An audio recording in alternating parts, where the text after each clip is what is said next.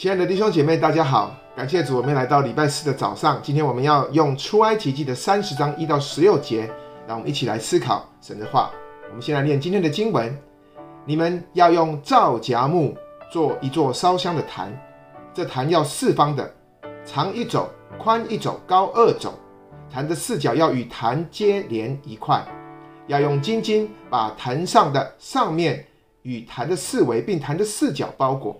又要在坛的四围镶上金牙边，要做两个金环，安在牙子边以下，在坛的两旁两根横撑上，作为参杠的用处，以便抬坛。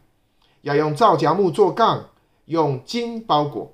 要把坛放在法柜前的幔子外，对着法柜上的施恩座，就是我要与你相会的地方。亚伦在坛上要烧馨香料做的香。每早晨他收拾灯的时候，要烧这香；黄昏点灯的时候，他要在耶和华面前烧这香，作为世世代代常烧的香。在这坛上不可奉上异样的香，不可献燔祭、素祭，也不可烧上奠祭。亚伦一年一次要在坛上的角上行赎罪之礼，他一年一次要用赎罪。祭生的血在坛上行赎罪之礼，作为世世代代的定例。这坛在耶和华面前为至圣。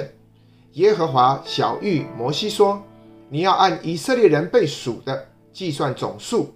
你数的时候，他们要为自己的生命把赎价奉给耶和华，免得数的时候在他们中间有灾殃。凡过去归那些被数之人的。”每人要按圣所的平拿银子半舍克勒，这半舍克勒是奉给耶和华的礼物，一舍克勒是二十季拉。凡过去归那些被数的人，从二十岁以外的，要将这礼物奉给耶和华。他们为赎生命，将礼物奉给耶和华。富足的不可多出，贫穷的也不可少出，个人要出半舍克勒。你们要从以色列人收这赎罪银，作为会幕的使用，可以在耶和华面前为以色列人做纪念赎生命。亲爱的弟兄姐妹，大家早。那今天我们继续来看出埃及记的三十章。我们前面提到，我们要一起来思考这一到十六节。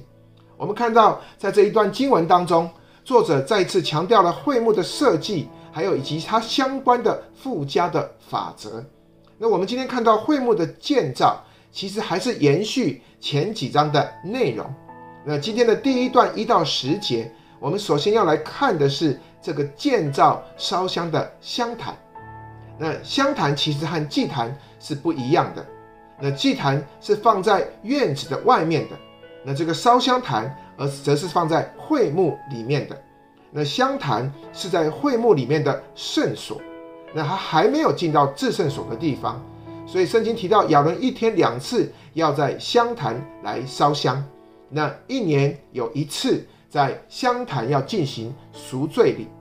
那亲爱的弟兄姐妹，当我们在读这段跟建造会幕有关的经文的时候，那今天我们看到，当这个香坛出现，你会发现在会幕里面不但有圣所，而且还有至圣所。所以，如果我们想象我们从会幕的外院子的外面，我们一直往里面走，那其实就代表我们其实是越来越与神更接近。所以，我们也当然必须越来越圣洁。那如果我们能够一直走到至圣所里面，那这就是至圣的所在，那是极其的圣洁以及宝贵的地方。所以呢，在第十节经文说，在赎罪之礼作为世世代代的定例。那这坛在耶和华面前是为至圣的。那弟兄姐妹，这段经文向我们提醒什么呢？其实，当我们离光越近的时候，我们就可以看到我们脸上的污秽，也能够看得越清楚。但是，当我们离光越远的时候，我们其实是越看不清楚自己脸上的污秽。所以，当我们更亲近神的时候，当我们更认识他的时候，我们其实就能够越看到神的圣洁。那当我们越靠近神的时候，我们其实同时也能更看到自己的罪和污秽。但是相反的，当我们离神越远的时候，我们看到的其实尽都是自己的义，尽都是看到别人的罪与软弱。所以呢，离神近的人看到的其实是自己的罪，也可以同时看到神的圣洁以及公义。所以今天摩西要借着这制作会幕的条例来提醒当时的以色列的百姓，因为当时的百姓就是常常看到自己的义，反而处处找上帝的麻烦，他们不相信上帝。所以这是其实他是以色列百姓非常严重的罪，所以神也常常借着这个会幕的条例，借着常常不停的教导与提醒，让以色列百姓借着亲近上帝，借着靠近神，转而看到的是自己的不义以及自己的罪。那借着亲近神，借着靠近神，转而可看到的是自己的不足。那当然。这里必须有一个前提，那就是他们要必须真正认识这位上帝。所以弟兄姐妹，从今天的经文当中，其实对我自己有一个很深刻的提醒，那就是从以色列百姓当中，我是否看得到我自己？我是否也是要常常的去省察自己？我到底是常看到自己的问题比较多呢，还是我是常看到别人的问题比较多呢？那弟兄姐妹，我们是否与神亲近？我们跟神的关系是否良好？那这跟我们如何评断我们自己跟他人有绝对的关系。那当我们离主越近，那这绝对不是只靠外在的宗教行为以及仪式，而是借着真正圣灵的光照，看到自己真正的问题，而愿意被主改变，而真正愿意走向成圣的那一条路上，那我们继续看十一到十六节，我们看到赎罪的概念。那神让摩西去数点凡二十岁以上的以色列人，神要他们在他们中间收取半舍客勒的赎罪银。那借着赎罪银呢，能够让以色列人被买赎，让他们的生命免受灾祸和刑罚。那其实这也是让他们捐自己的钱。给以色列的神，要让他们把钱都交出来奉献给耶和华。那这是赎他们自己的银子，那这同时也是奉献给耶和华作为礼物。那弟兄姐妹，其实我不太愿意讲奉献金钱的议题，但是从今天的经文告诉我们，奉献金钱是神让摩西宣布的一个命令。神命令以色列百姓要奉献，并且他是要甘心乐意的奉献。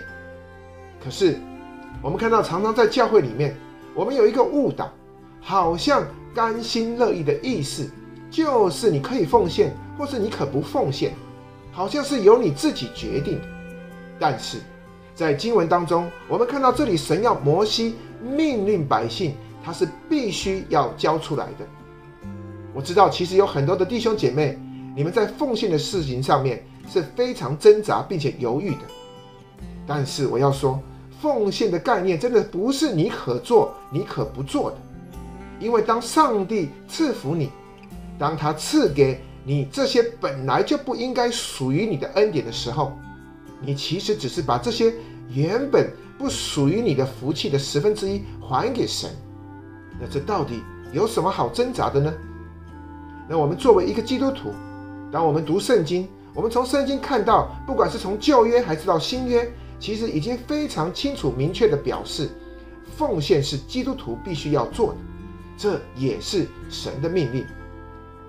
所以，对每一个上帝的儿女，我们做奉献其实不需要犹豫，我们其实按着神的心意做，我们不可以在钱财上偷窃，或者是我们亏欠神。所以，亲爱的弟兄姐妹，从今天的经文当中，再一次提醒我们：既然耶和华他是极其圣洁的，所以我们在他的面前，我们就应该去越认识他。我们不应该再去看别人的不义，反倒越应当看到的是自己的罪，看到是自己的亏欠以及软弱，以至于我们更是要能来依靠这位上帝。